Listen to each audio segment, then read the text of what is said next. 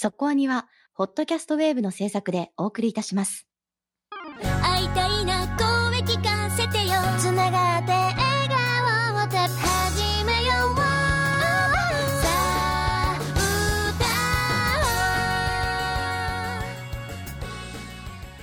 ディープじゃなくそこそこアニメを語るラジオそこアニそこはに先週は影実の特集を行いました。はいもう2期の発表がありましたね。ありましたね。直後でしたね、はい、直後でした。我々はねあるのかなないのかなみたいな話をしておりましたけれども。うん。まあ見事、ま まあ予想通りというか。やる気満々やったんやろなっていう。あーね。もうヒットでじゃなくこれは確実に当初からこうね予定されていた通り、じゃないかなっていうタイミングですよねはい。いや全て計算されてるんだと思いますよ。うん。いやアプリゲーの方もあのアニメ終了して直後のイベントで今やってるのがローズ先輩666番がどう666番になっていくかみたいな話をやってるんで。ああ素スケジュールすごいな。素晴らしいね本当にね何かが崩れたら終わっちゃうような話ですもんねそういうのってね。うん。そのまあ制作そのアニメーションの制作も遅れてもそうだしゲームの制作が遅れることだって十分あり得るわけじゃないですか。そうですね。しかもこのコロナの世の中うなんですよ、ん。ねだからそれが全部うまくねいっているというのはさすがシャドウガーデン違いますね。ようやっとるって感じはい。本さあ、えーまあね2期が楽しみだなっていうところでちょうどよかったなと思いますね。そういう意味でね。はい、さて、えー今日の特集はもうね昔昔っていう言い方で正しいんですか？もう昔からでいいですよね。昔から原作があってアニメ化もされてた作品のリブート作品になります。今日の特集は。当トライガンスタンピードです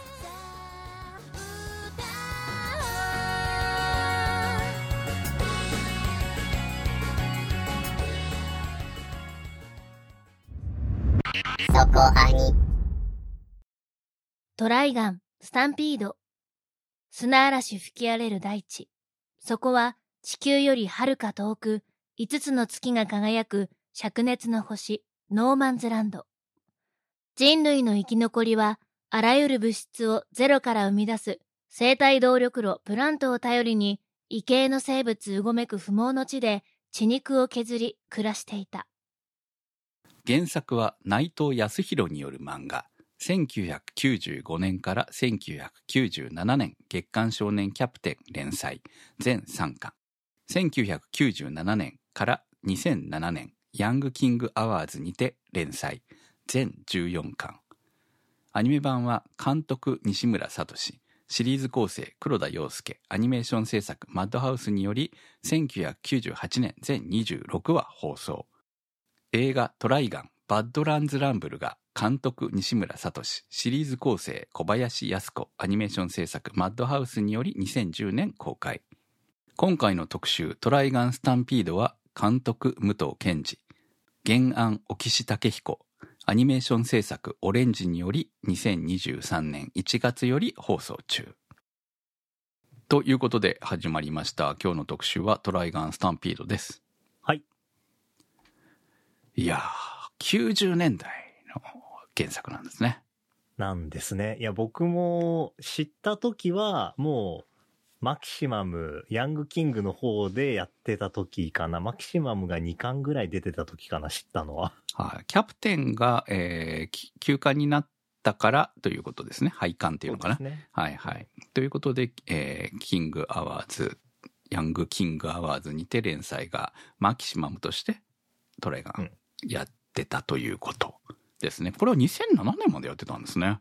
結構長い間やってました。はいはい僕はだから、中学校、高校まで買ってたかな。ほうんう。ん。中すげえ4楽しみにしてた巻とか。あったもんね。う。アニメはでもこの98年にやってる全26話とその後作られた劇場版のみだったということで、まあ、この、おいわゆるマキシマムのお話っていうのはアニメとしては出てないわけですよね。ほぼほぼないんじゃないかな。うんアニメも僕はほぼ覚えてないんですよね、昔やったから。はい。結構原作と違う解釈が多い作品だったんですけど、うんイズムみたいなのはあるなっていう、そんな作りでしたね。もうちょうど、マキシマムが始まった頃ぐらいにやってた作品だから、本当に、まだまだっていうところだったと思いますよ。うん。なんか、そうっすよね、あの、原作が結構、あの、マキシマム以降は特に、あの、重いシリアスな話が多くなってくるので、アニメの方は、割とその序盤の軽いノリが多かったイメージ。でもなんか最後の方はちゃんとシリアスやってたな、みたいな、そんなイメージがあります。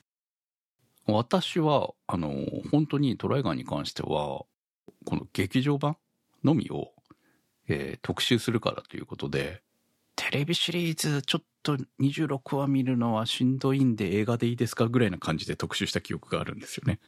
そこにでト。ライガンの映画は、映画だけで見てもいけるから。はい。っていうふうに言われて。うん。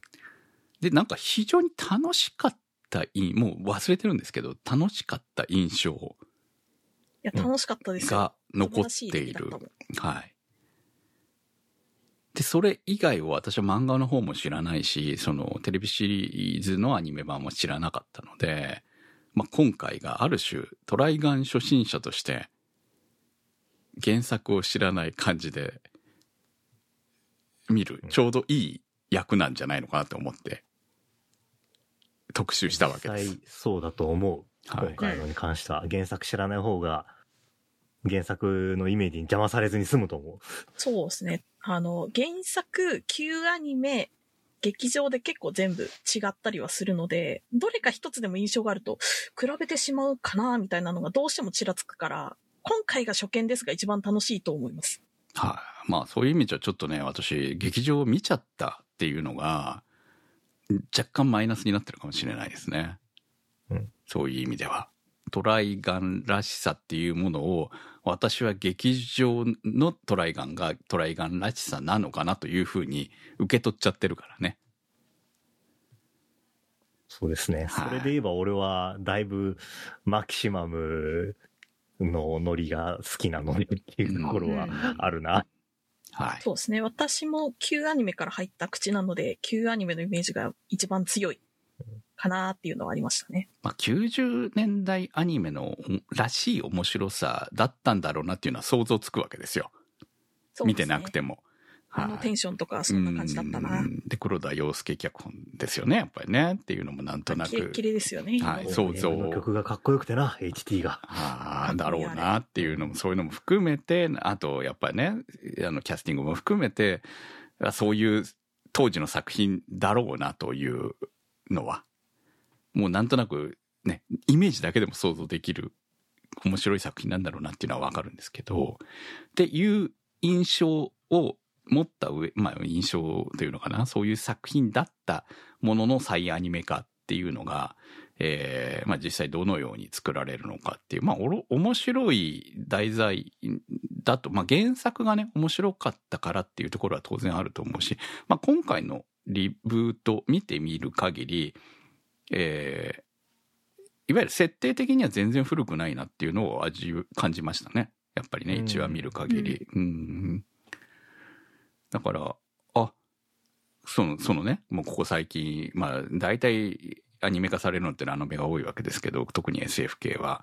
でも、まあ、全然古くないというのか、今でも全く。まあ、逆に言えば使い古されているかもしれないぐらいにある話的なものを、えーやっぱ当時からやってうんそうですね。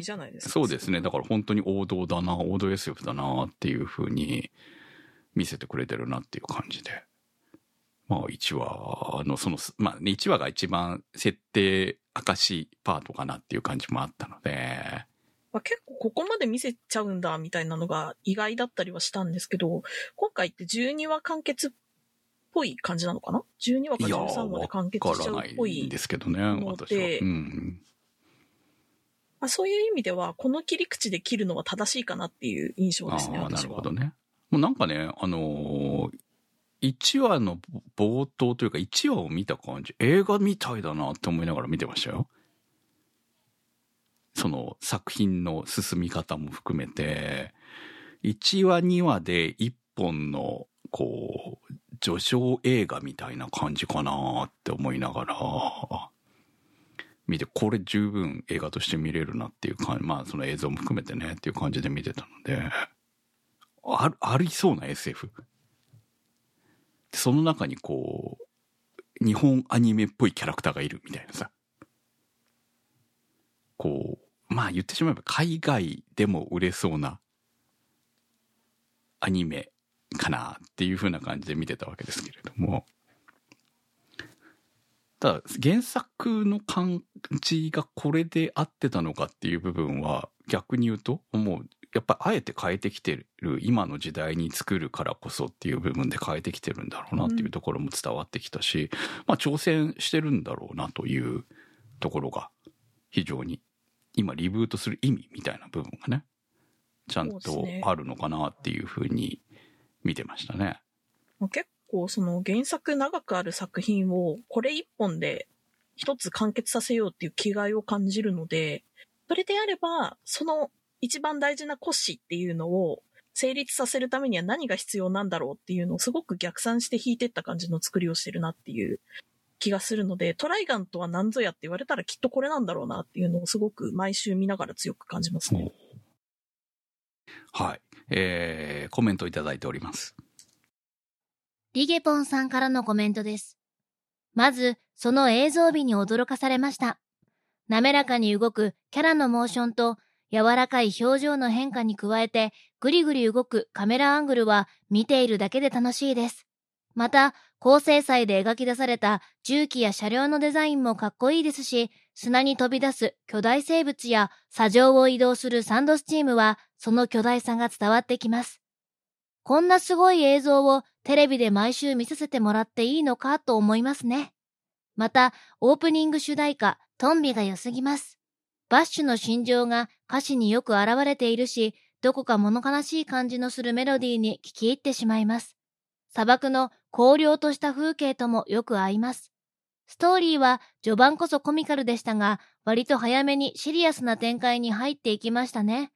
特に第5話、祝福の子供は悲しすぎました。ロロの死と呼応するかのように風が吹いて、誰もいない村に明かりが灯る演出がすごい切なかったです。あと、タラコさんが悪役として出てくるのはかなり珍しいように思います。意外なキャスティングも新鮮でいいスパイスになっていますね。敵も味方も助けたいバッシュは、この先も辛いと思いますが、どういう決着になるのか、しかと見届けたいと思います。はい、ありがとうございます。まあ、オレンジさんはね、毎回ある種挑戦をしていると思うんですけれども、まあ、今回も映像的に見どころたくさんだなっていう感じはありますね。まあ、ロボットの方が CG と相性は良さそうですけどね、人間のキャラクターでもこんだけ動かせるんだっていうのはやっぱ、すげえなって思いますよね、正直。うん年々良くなってくなっていうのをすごく感じますね。なんだろう、自然な表情の変化みたいなのとかは、多分手書きとかも入っていると思うんですけど、その調整も綺麗じゃないですか。全然違和感がなく繋がっていくし。うん。んまあ、各社ね、今、あの、ある種競い合ってるところだと思うんですよね。その、他の CG 会社ともね、アニメ作る上で。まあ、その中でそのオレンジ、まあ、各社らしさっていうのが多分あると思うので、当然。で、オレンジが持つ、その、力っていうところがよく出てるんだろうなという感じは受けますよね、やはりね。あと、その、より、昔のアニメに比べると SF 寄りにしたおかげで、この感じっていうのが、その、CG とのマッチングも良かったのかなっていう気はしますね。ああ、まあ SF と CG の質感みたいな。そうですね。やっぱりメ,、うんメタル感っていうのかな？うんドライ感っていうのかな？は、まあ確かに合ってるなっていうもんか無機。質になりすぎないようなバランスになってるから、そこもすごく良くて、いい、いい絵作りだなっていうのは感じますね。そう、今回キャスティングがまあもちろんフルに変わってるわけですよね。そうですね。はい。まあ中途半端に残るよりは一新の方が絶対良くて、その、Q キャストの小野坂さんとかラジオ放送の DJ とかだけで入ってきてるのがすごく私はいいバランスかなって。今回の作りとしては今のキャスティングが正しいよなっていうのはすごい感じるので。えー今回主人公のバッシュは松岡君がやってますけれども、あの、いわゆる松岡君のすごく、えー、なんていうのかな、細いキャラクターの時の声、お芝居、お芝居ですよね。うんうん。でまあ、このバッシュだと小野坂さんじゃないなってのはそうるですね。そうですね。うん今回は、その、なんだろう、ひょうひょうとしている、こう、賞金首であるバッシュっていうところよりも、その、ナイブスと過去の因縁を持った繊細な少年の延長線っていうところがすごく強いから、やっぱ繊細な人を選ぶっていうのが正しいんだよねっていう、そんな感じですよね。うん。うん。だからもうその前の作品のそのバッシュの印象とは、えー、だから私も映画しか見てないから逆に言うと本当ね、ヒューマノイド台風のバッシュのイメージなわけですよね。まあラブピピースース、今日みたいな感じうんのそうねテンション。うん、のキャラクターなのかなって最初思ってたら、全然違うキャラできたな、バッシュって思ってたんで、まあ、主人公としてちょっと弱いなって感じはあったんですけど、その、み、こう、まず、パンチがね。パンチがね、み一発目の魅力としてね。そうね。で、しかも、バッシュ、不殺じゃないですか、言ってしまえば。不殺の主人公ですよね。うんそうっすね。うん現代にその不殺主人公を出そうとする難しさっていうのは、その、どっちつかずすぎるっていうところ、まあ言われてましたけどね。作品の中でお前どっちの味方なんだよって言われてましたけど、そこがこう、すごい気持ち悪く感じる。っていうところ、まあ気持ち悪い、鬱陶しい。うん、そう、まあ、言ってしまえば鬱陶しく。言われてる通りにっていう感じですよね。で、まあそういうキャラとして、えーまあでもそういうキャラなんだからね、この作中ではね。なので、そういう部分で、その線の細い感じっていうのが松岡君と今回非常に合ってる繊細さっていうところが、まあまだ悩んでいる主人公ですよね。うん。っていう部分と合ってて、あ非常にいいなっていう感じではありましたね。個人的にはもうちょっと強さを見せてくれた方が、あの、殺せるんだけど殺さない感をもっと出してほしいかなみたいな。それはもう多分ね、ね本当そう、だからそこなんですよ。そのぐらいでも、こう、主人公としてもうちょっと頭から立たせてくれてた方が見やすかったっていうところはあるんですよね、私の中でもね。あうん。うん。あまりにも、こう、こいつ、よ、よ、弱くないっていう感じに見えちゃうっていう、その、実際強いんだけど、その強いところに行くまでがあまりにも弱く感じるっていうのも、こう、でもほら、こいつ絶対強いよな、みたいなのってあるじゃないですか。そうですね。それもあえて隠してる感じが、ちょっとね、あの、主人公として弱、キャラが弱く感じたっていうところが、そうですね。まあそこは結構難しいんですよね。うん原作でも主人公は、その、何、やるとき以外は、うん。あの、本当にあんたヒューマノイド台風なんて言われてんのみたいな、舐められるレベルの、あの、あんまり強く見えてないみたいな描写があったりするので。でもそれ、どちらかと言ったらコメディキャラ感じゃないですか？そうそうそうそうそうでしょ漫画キャラうんーですよですよね。そうじゃないっていうところが、まあ、今回の、あれ？っていう部分につながったのかなっていう。でもまあ、うんあ新たなる主人公として考えたら、こういう描写でスタートするのも正しいのかもしれないしっていうところの、うんこの、見てる方の、えー過去作を知ってるか知らないか、まあ、私みたいにね、原作は知らなくても、こう、なんとなくバッシュのイメージみたいなものは存在するわけで、それがこう、枷になっているっていう部分はあるかなっていう感じは受けましたね。うん。だから本当に何も知らず、今時の作品の延長として、えー若い子が見たら、この感想は受けず、非常にこのバッシュに対しては、こう、受け入れやすいキャラなのかもしれないとも思うので、そこがね、ちょっとやっぱりもうわからない部分でありますね、我々。若い子の意見が欲しいですね。ほん。とね。結構今、不殺系主人公って珍しくなってきたから、やるときやっちゃう人が多いじゃないですか。はいはいナロ系とかは。うん、そうなんですよね。なので、うんその、絶対殺さないっていう意志っていうのは、あの、旧作やってた頃って、ルロケンとかあったはいはいはいすごい不殺系主人公がトレンドだったような気がするんですけど、やっぱ時代が変わったからどう受け止められてるんだろうっていうのは気になりますよね。うん。いや、まあだから本当にどっちつかずに見えちゃうっていうところをどうその表現して、どういうふうに受け入れさせていくのかっていうところが、まあ今回の表現で、その、そういう人たちに、なんか若い層とかにね、受け入れられるのかどうなのかっていうところはちょっと、あの、知りたいですよね。逆にね。うん、もう我々やっぱりね、たくさんの作品過去から見てきている上でっていう部分があるから、多分、うん同じ意見ではないと思うので。本当にプレーンな眼差しでは見れてないと思う。そうそう、見れてないですよね。そうそう。っていう部分で、本当もしかしたら今の世代としては、世代が見る作品としては、まあ、新鮮で面白いと思われるキャラクターなのかもしれないという感じもするっていうね。あくまでもするなんでわからないですけどね。うん。はい。まあ、えーそんな感じで、こう、声優陣も一新しているわけですが、えー今回コメントいただいてたの、タラコさん。そうですね。あ、ここにタラコさんなんだっていう。うん。タラコさん、やっぱマルちゃんのイメージめちゃくちゃ強いですけど、私は割とこういうマルちゃん以外の役っていうのをやってる時のタラコさんがとても好きで、あの、昔、ノワールっていうアニメに出てたアルテナっていうキャラクターがタラコさんだったんですけど、結構大人の女性で、作中に、こう、子守歌を歌うみたいなシーンがあるね、すごいしっとりとした女性をやってたことがあって、すごくそれが好きだったので、もっとマルちゃんじゃないタラコさんを見せてくれよって思ってたので、すごいこのキャスティングいいぞって思いました。うん。舞台でも結構あの、お母さん役とかすごい、あの、まあ、主主演でお母さん役とか結構やってらっしゃるから、で、このザジザビーストの芝居に関してはなんかその、ね、あの、おさ、肉体的に幼いけれども、あの、精神的にちょっと違うところから見てる感っていうのが、ね、すごいあって、僕はこれ、いや、このタラコさんいいなっていうのはね、一番今回のキャスティングの中で思ったかな。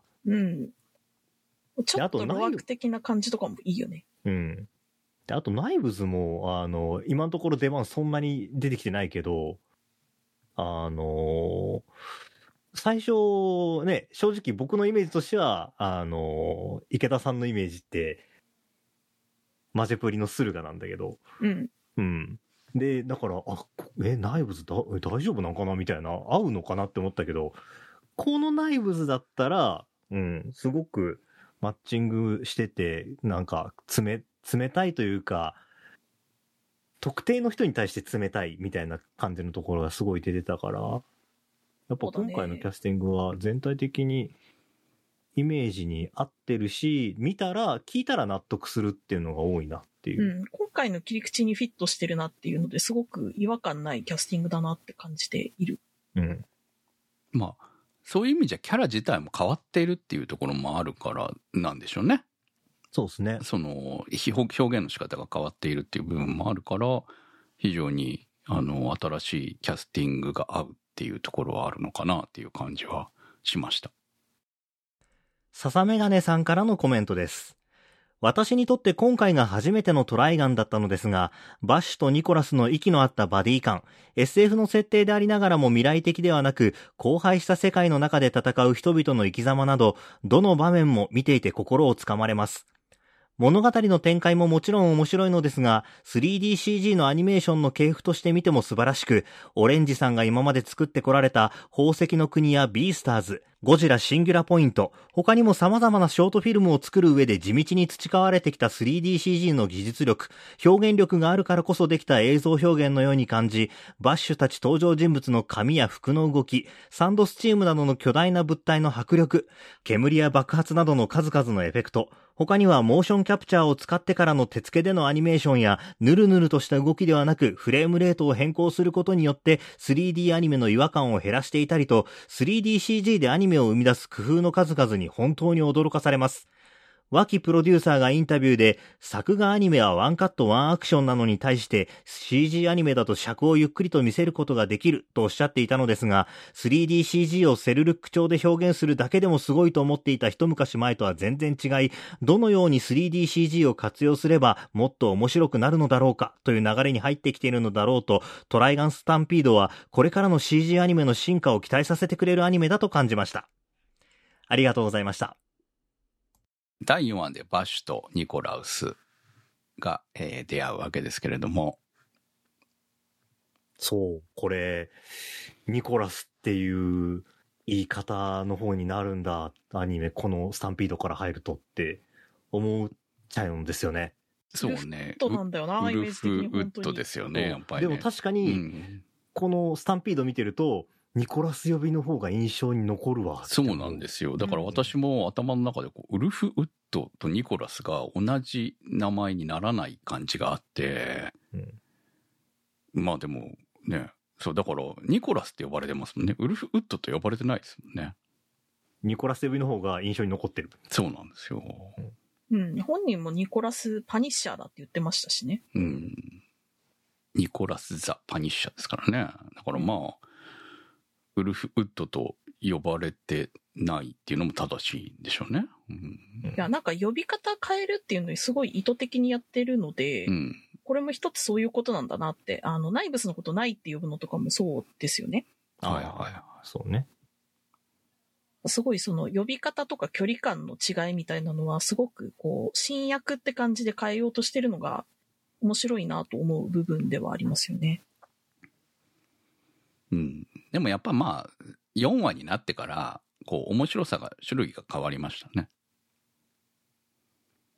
やはりこのバディものになってきたなっていう。相方が出てくるとやっぱりすごくこう、バッシュ本人の本音みたいなのも引き出されるから、こう、キャラが立ってくる感じっていうのはありますよね。あの、序盤って、こう、メリルと先輩が牽引してるじゃないですか、お話を。はいはい。なので、こう、ようやく主人公の手に戻ってきたぞっていう感じはあるかな。うん。そうですね。だからストーリーの構成的に、ああ、こう、こういう構成なんだっていうところはちょっと思いましたね。あと、その、ニコラスが加入して、えーまあなんか、作品のカラーが若干やっぱ変わったかなっていう感じが出てきたのと、えーどういう、まあ今後、その、いわゆるこういうロードムービー的になるのかなっていう風な見せ方で若干ギャグみたいな部分もより出てくるのかなと。まあ何しろ、ニコラス関西弁ですからね。あ、そうなんですよね。そこね、ちょっとね、今回気になりました。時代を感じる。時代を感じる。やっぱりほら、口調で、うんそうかって思う瞬間ありますよね。その、ニコラスの関西弁もそうだし、うん。あの、メリルのですわっていうののタイミングが、うん旧作そんな違和感感じてなかったんですけど、今回ですわって言うとすっごい不思議な感じすんな、この人庶民っぽいのにっていう。そう。だからまあ、アニアニメ、キャラ感。アニメしてるうんうん。そう。なんていうのかな、映画見せてもらってる感じなのに、そこにいきなり出てくるみたいな感じ？うん。まあ、でも原作がそうだからとしか言えん、これは。まあねうんそうですね。だから今回の温度感だと若干ギリギリかなっていう感じがそう、あってそうなんで。すよ。だから、際どいところですよね。うん、ニコラス関西弁じゃなくてよかった。あの、いわゆる、その細谷さんの、うんこう、そういうこう、若干、ヤクザ寄りの喋り方、感じのねうん、すれた感じの喋り方で、よかったんじゃないのかな？あ、別にそれでニコラスかっこよ、よりかっこよかったんじゃない成立はすると思います。うんうんそう、そうなると思うんですけど、うんいや、さすがにウルフードから関西弁取るのはやめてくれって思っちゃうよ、みんな。あなるほどねやっぱりそうなっちゃうんだねな感るほど。ね。そうか、やっぱファン的にはダメなんだ。ってなっちゃうから、もう、まあ、あそこは、ね、分かってたけど変えられなかったところなのかもしれないですよ、これは。これ悩んだかもしれないね、実際にどうしましょうって話が出たかもね。うん。今の新作としてね、あの宇宙に関西弁が一人だけ存在していいのかっていうね、疑問点がね、やっぱり実際に映像として疑問点があるわけですよ、見てて。うん。それがある、まあ、でも俺は、あの、ウルフッドは関西弁だってイメージしかないから、うん。うん気にしなかったんだよな。うん。なるほど、ね。そうですね。これはアイデンティティだからなとは思ったけど、うんあの育ちでなんでお前だけ関西弁になるのは思う。そううん冷静に考えると、なんでやろうな。彼らだって、いわゆる日本語を話してるわけじゃないはずなので、普通に考えたら。まあ、要地は。地方なまり的なものが関西弁扱いであるというだけに違いないわけですけど。まあ、昔のガイバーとかでもな、あの、海外映画の字幕が関西弁やったりしてたから。まあまあね、そこはね。うん。なんかあの、バッシュ、まあバッシュだけじゃなく、その、んニコラスに関しても、もう少し年取っているイメージだったんですけれども、まあ今回若く全体的に若いっすね。なってます前のよね。イメージようり。ん。まあその、そういう意味で声優も合ってるっていうところもあるんだと思いますけど、これってあえて若くしてるんですかね？なんでしょうね。まあ、やってるのはあえてなんでしょうけど、うん。それがどう、どういう意図で若くしたのかはちょっとまだわかんないかなって。はい。うんまあ、あの、わからないです。私にはこう原作読んでるんでわからないですけど、バッシュって年を取らないんですよね。年は取らないっすね。はい。まあ実際ね、描かれたからね、もう作中でも描かれてますんで。っていうことは、あの、いわゆるこう人間的に成長していっての、こう、バッシュの成長感みたいなものっていうのは、あの、今の現時点で何百年か経っているけれども、あのままっていう感じなんですよね。まあ、そんな感じで思ってもらえればいいと思います。うん割と、あの日の幼い少年感みたいなのは残しているのかなっていうので、全体的に若く作ってんのかなって気はしますね。あの、ニコラスに関しても、うんまあ、若さが滲むような部分はあっていいと思うんですよ。設定的に。多分、うんそこは踏襲してんじゃないかと思うので。まあ、ウルフッドも見た目より全然若いからな。設定がすでに。そうなんですよね。うん。薬で成長しちゃったっていう。あ描写そうですね。はいはい。ちゃんと描かれてましたね。一緒はいってことですね。そう。で、それでいくとバッシュは今回すごいその見た目的にも若いのとそのね、あの、過去す、回想シーンの面影がだいぶ残ってるみたいな感じで、原作だとバッシュってすごい完成、人格完成されて出てくるんですけど、最初から。うん。うん。その辺が割となんか成長の余地を残して出てきてる感じが今のところするんですよね。そこは結構違いかな、みたいな。より、あのーまあ、身近に感じられるようになったっつったら、こっちの方が身近に感じられるようになってんのかなって思いますよね。今回のバッシュの方が。かに。うん割と人知の及ばないところにいる人ではあったので、旧作とかそうそうそう原作の方は。まあ、そこはこう見ている側が、えーより親しみやすいというう部分をやっぱり置いたのかなっていう気はしますけれども。ねうんまあ、結構表情芝居も、あの、コミカルで強めにつけてたりはするから、そこら辺が入りやすいようにちょっと幼めだったりとかするのかもしれないなとは思いますね。ミーシェルさんからのコメントです。私は以前のトライガンのアニメも漫画も見ていた派です。今回リブートとして再アニメ化することに驚きました。最初に見た時はバッシュのおちゃらけた面が薄くなり優しくなったなぁと感じたり、メリルの設定が保健調査員の先輩から新人記者に変わったり、プラントの謎が明かされるタイミングも早かったりと、旧作との違いが目についてしまいました。仕方ないですけどね。個人的にウルフウッド大好きなのですが、彼が大きな十字架の銃を自由自在に扱うところがめちゃくちゃかっこいいです。A パートの終わりに地図と現在地がわかるので親切ですね。内部図側もそれぞれ思惑がある関係性が見えてきて、今後どう展開するのか、もしかして違うラストになるのかなど、期待して視聴しようと思います。ありがとうございました。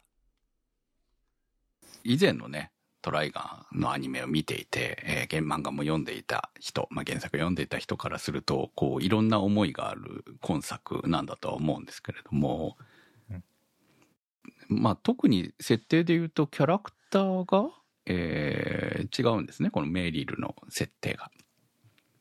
あ保険屋さんから新聞記者へって感じなんですけど、これも原作の最後で保険屋辞めてえっ、と、報道マンになってるはずなので、そこら辺の踏襲なのかなっていうああ、気がします、なるほどです。ね。まあうん一番でかいのは、あれですよね。あの、後輩ちゃんがいなくなって、融自らしたみたいな。そう。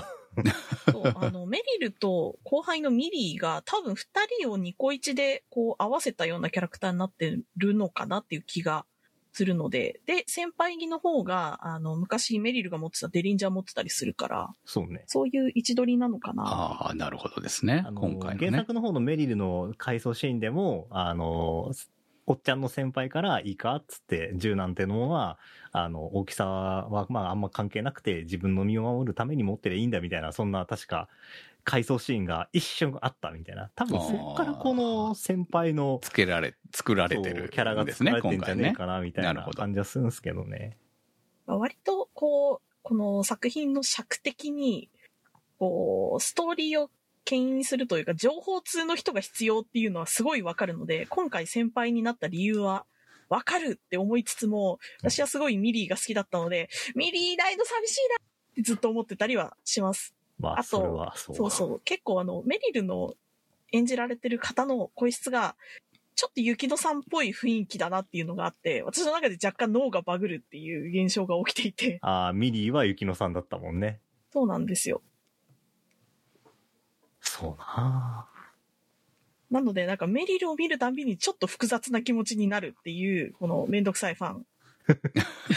いや、それで言ったら俺はバッシュのビジュアルがもうそうなんだけど、ただ、いや、これね、もう本当、あお互いでも言いましたけど、1話、2話って見たときに、いや、アニメとして、新作として、いや、あの、いいんだけど、トライガン、トライガンかっていう、原作が見たかったみたいな、そういう、あのね、今その話しても意味ないじゃんみたいなのがどうしても頭よぎってくるんですけど、でも、3話の、やっぱり、ナイブズ出てきた時の、あの、引き締まり方見て、ああ、トライガンって、バッシュとナイブズの話、ちゃんとやれば、ね、あの、めんどくさい旧作が好きな人も納得できるんだなっていうのをすごい思ったのが今回のスタンピードで一番の発見だったかなっていう。うん。その、旧アニメ版って、こう、作品の進行度的な問題もあるんですけど、やっぱナイブスの描写がすごい足りなくて、うんなので、今回はそこを、その部分をしっかり描きたいっていう意思が伝わってきたところだったんで、なるほどなって感じたところではありましたね。うん。その割に4話以降ナイブズが出てこないから、早く出てきてくれってちょっと思ってんだちょっと出けどねってやんちゃしてもいいんだよって感じはするね。そうそう。せっかくいいキャラになってるから。うん。あの、この、まあね、先ほど、えー打ち合わせしてたんですけれども、何クール、ワンクールで終わるのかな？分割で2クールやんのかなとか、そんな話をしてたんですよね、我々ね。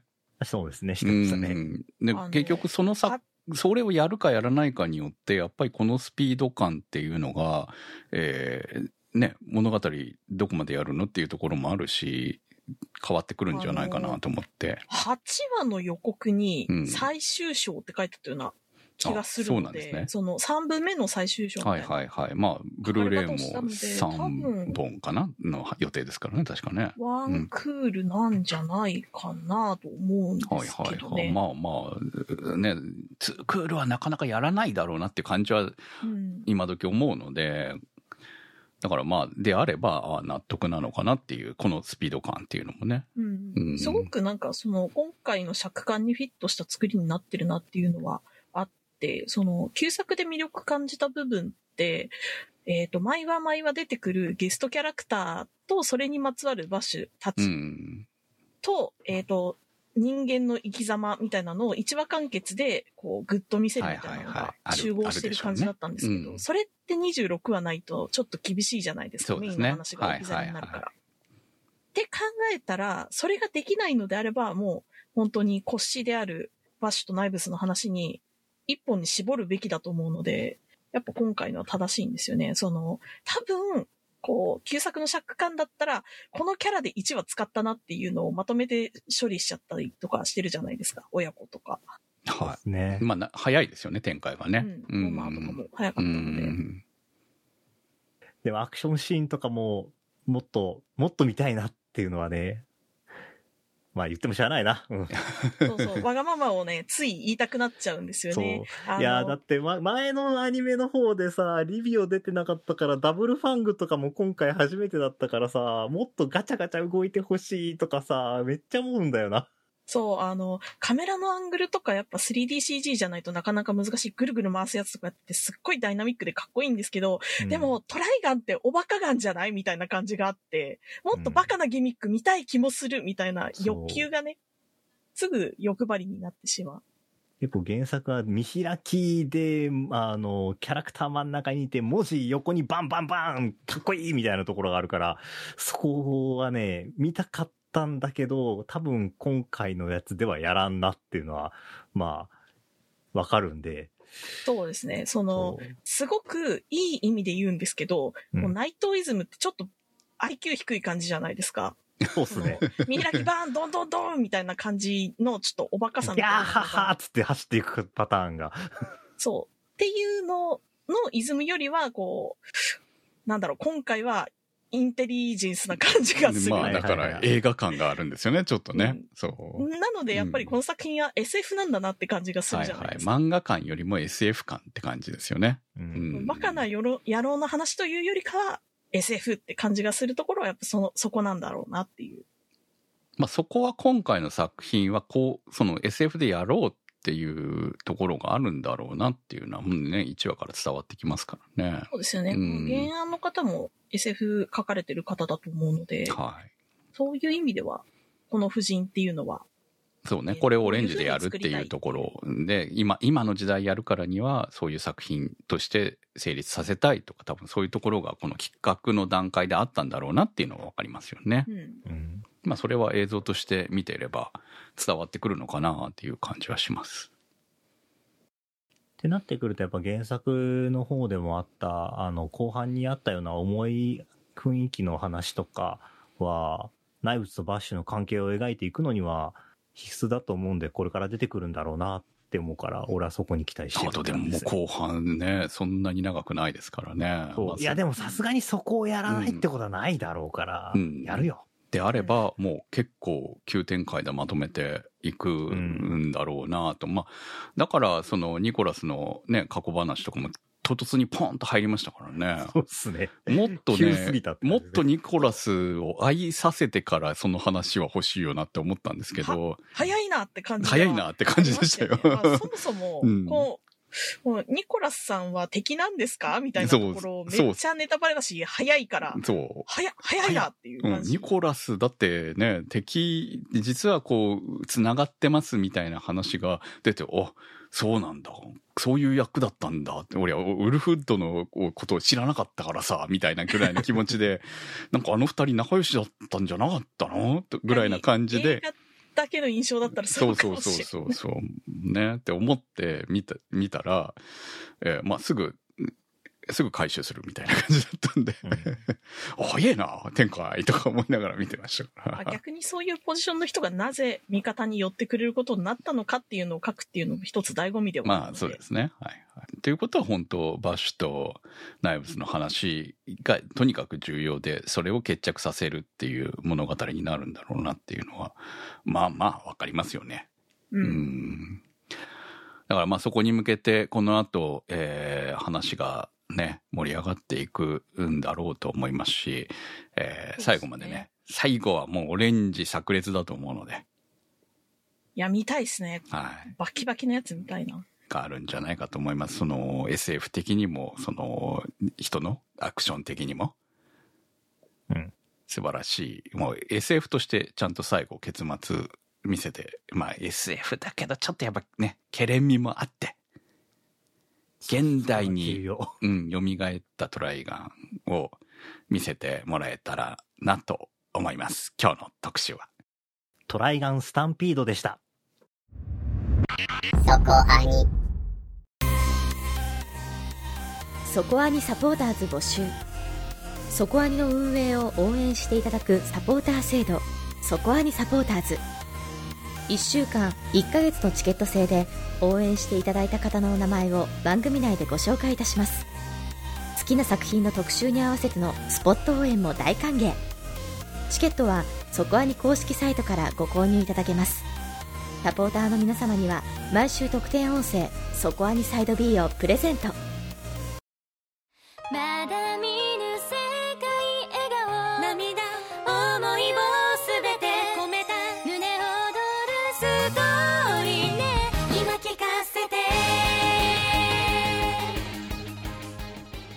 お送りしてまいりましたそこはにです。はい。えー、来週の特集は？はい、来週はブルージャイアントを特集いたします。評判いいですね。行った人みんな良かったって言ってる。うん。しかも泣くんでしょ？泣くんですか？っていう感じなんですけど。いやでねこういやジャズをやるアニメですよね。と伺っております。泣くんだって思ってね。まあまあまあまあまあ、うん。あるんじゃない？なるんでしょうね、いやいやだって行った人みんな泣くって言ってるんだもん。だからさ俺も泣く準備していかなきゃいけないのかなって思ってさ。はいあの泣くぞ泣くぞとか泣きに行くぞは僕あんまり好きじゃないから、はいはい。不意打ちで泣かされるの大好きだけど。多分みんな不意打ちで泣かされてるんでしょ？はい、ねわかりましたよ。私も不意打ちで泣かされてきます。はい。ということで皆さん感想をお待ちしております。投稿の宛先は？はい投稿の宛先はそこアニ .com まで。メニューバーにあります。投稿募集からお待ちしております。